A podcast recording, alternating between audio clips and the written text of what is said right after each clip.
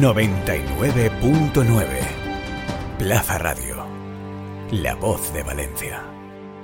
Y Plaza Radio sigue recibiendo invitados aquí en el stand de Valencia Plaza en la segunda jornada de Forinvest 2022, eh, donde tenemos otro invitado, José Manuel Narciso, consejero delegado de Bionline. Muy buenos días, José Manuel. Buenos días, Luis. Bueno, ¿qué te está pareciendo el ambiente?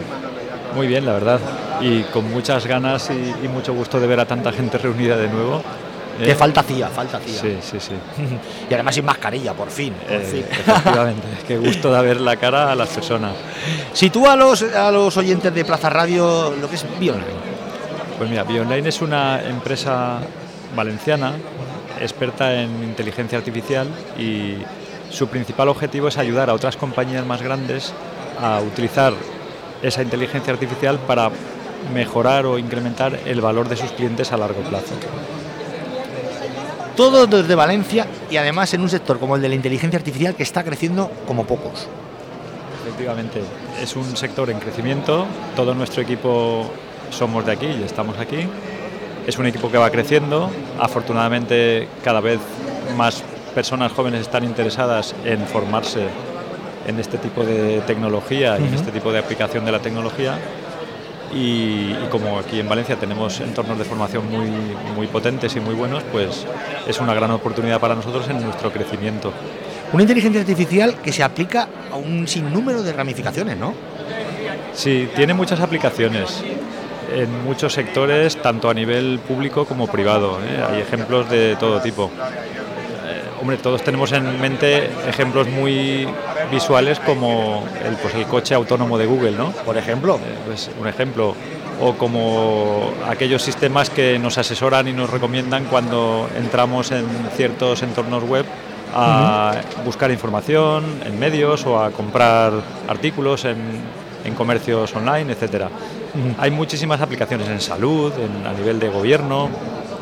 Nosotros en particular nos dedicamos nos dedicamos o ponemos el foco a ayudar a las empresas en lo que es la relación con sus clientes, en ayudar a que la empresa personalice mucho la propuesta de valor que presenta a cada uno de sus clientes para generarle valor, para que el cliente esté más satisfecho con lo que la empresa le ofrece, con lo que la empresa le asesora y se vaya vinculando a la marca, se vaya pegando a la marca eh, y se mantenga fiel, porque eso en definitiva es lo que da robustez a los negocios, ¿no?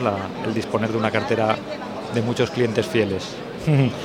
Estamos hablando de un buen número de empresas y las que vais a seguir captando. Yo te preguntaría, ¿qué hoja de rutas habéis marcado para este año? Pues mira, nosotros, nuestra hoja de ruta pasa por dos líneas de trabajo sobre todo. Una es la, una evolución muy fuerte de nuestro producto que va a permitir en breve, a partir de ahora, em, no solamente que la empresa pueda tener un fácil acceso a la inteligencia artificial, sino que pueda escalar el uso de la inteligencia artificial, que es un auténtico reto. Es un reto porque la inteligencia artificial tiene dos barreras principalmente, la barrera tecnológica y la barrera de personas, del conocimiento especializado, y las empresas encuentran mucha dificultad para escalar en la fabricación y el uso de inteligencia artificial. Pues ese es el gran reto que tenemos con nuestro producto. Y el segundo, El segundo te iba a preguntar. Eso es, la segunda línea de trabajo es la apertura de mercados nuevos. ¿eh? Vamos a trabajar. Cuéntame, todo- ¿qué tenéis eh, pensado? lo que pues, me puedas contar, ¿eh? sí? No, no, claro, perfecto. Eh, de momento, eh, nuestra línea de trabajo apunta a dos mercados, el mercado estadounidense y el mercado europeo.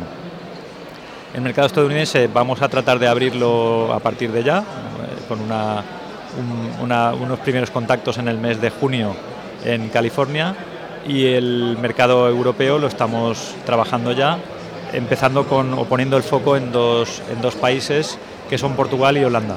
¿eh? Son bastante estratégicos para nosotros. Portugal lo, entiendo eh, por la proximidad y demás. ¿Holanda? Y voy a decir yo Italia, digo, seguro que me dice Portugal e Italia. Sí. ¿Holanda por qué? Es que de alguna forma estos dos países representan un poco dos tipos de Europa, ¿no? que tenemos a nivel por lo menos de negocios. Eh, Portugal es más parecido a España y a Italia, son países, somos países más del sur, donde el negocio se hace un poco de otra manera, ¿eh? se hace mucho basándote en relaciones con, Sí, con personas y con empresas. Y Holanda representa un poco el mercado un poco más duro, más competitivo del norte de Europa, ¿no? de Reino Unido, de Alemania, de los países nórdicos, donde se trabaja quizás menos por relación y se trabaja más por, por el- la demostración de valor del producto. Sí, señor, sí, señor. BioOnline entonces abrirá en junio, lo veremos en California establecida. Bueno, eso esperamos, al menos tener ya los primeros pasos dados para poder hacerlo, sí. Estamos hablando de BioOnline, estamos hablando con José Manuel Narciso, que es el, su consejero delegado. Yo te preguntaría, eh, ¿por qué de un tiempo a esta parte eh, la inteligencia artificial ha cobrado tanto interés en sectores que ni pensaban que iban a aplicar la inteligencia artificial? Es como una especie de boom. Tal vez hemos llegado un poco tarde, hablo de España, ¿eh? respecto a los países de nuestro, competido, de nuestro entorno. Sí. A ver, es así, es así como dices, Luis, ha habido una especie de boom. Yo creo que han confluido varias cuestiones a la vez. una, eh, la cuestión de la educación del mercado. O sea, el mercado no estaba siendo educado y a medida que han ido surgiendo empresas tecnológicas que hemos ido ofreciendo la inteligencia artificial como producto, poco a poco el mercado se ha ido, se ha ido trabajando y se ha ido educando. Y otra, la presión competitiva de otros entornos como el estadounidense o, el chino, mm, que nos obligan a nivel europeo a, a reforzarnos a nivel de proyectos competitivos. Y la inteligencia artificial es uno de los temas donde se ha considerado que hay que competir. Y hay que competir con China porque hablamos de un ah. país encriptado, no lo siguiente. Sí, sí. ¿Qué, opinas tú sobre, sobre China y sobre todo el tema de la inteligencia artificial? Que cualquier cosa que nos dicen de allí, yo, chico, yo no, me la creo, de verdad. A ver, China tiene mucho avance, igual que tiene Estados Unidos, igual que tienen algunos países europeos. España no está especialmente retrasada respecto a otros. ¿eh? Lo que pasa, el problema para, o problema o la situación diferente o que hace a China diferente es la, digamos, la, regulación que tiene el uso de la inteligencia artificial, que es una regulación basada o, soportada en, bueno, en un tipo de sistema político que no es como el nuestro, es diferente. Entonces la regulación también es diferente. Es fundamental la regulación, y sobre todo en este tema, ¿no? en el tema de la inteligencia artificial. Hablamos de inteligencia artificial como de blockchain, que, de un tiempo a esta parte, vamos, ni te cuento, ni te cuento. Exacto. ¿Qué le dirías a, ahora que hablamos de blockchain, a título particular? De, yo me canso de ir en el metro y escuchar a la gente hablando de los bitcoins, que me voy a hacer millonario, que no sé qué, porque una cosa es el bitcoin, señores, y otra cosa es el blockchain. Es como un cuchillo jamonero. ¿Sirve para cortar el jamón o sirve para matar a alguien? ¿Tú cómo ves todo este tema del bitcoin y demás? pues es un tema complicado de valorar. Yo, yo siempre Partiendo de la base, que no está ni supervisado ni regulado. Partimos de esa base. Sí, sí, yo suelo hacerme siempre reflexiones sobre estos temas a corto plazo y a largo plazo. A corto plazo creo que puede ser una oportunidad para muchas personas mm, a nivel de fábrica y a nivel de inversión, pues, pero como puede serlo cualquier otra inversión.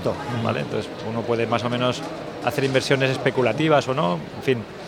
Y a largo plazo es un tema que, al que particularmente le veo menos futuro menos futuro porque el blockchain se basa en, una tecnología de encriptación o, una, más que una tecnología, una metodología de encriptación que cuando lleguen los computadores cuánticos al uso más o menos doméstico, que eso llegará a un momento en que se produzca, eh, esa metodología de encriptación dejará de tener la, fuerza que tiene ahora. Entonces a largo plazo lo veo más complicado, pero bueno, se buscarán otras maneras de encontrar seguridad en la información. Pues nos quedamos con las palabras de José Manuel Narciso, que es el consejero delegado de BioOnline. Muchísimas gracias, José Manuel. Le hemos aprendido mucho ¿eh? de esto. gracias a ti, Luis, y a vosotros por, por darnos la oportunidad Faltaría más. compartir. Un saludo, José Manuel. Igualmente, adiós.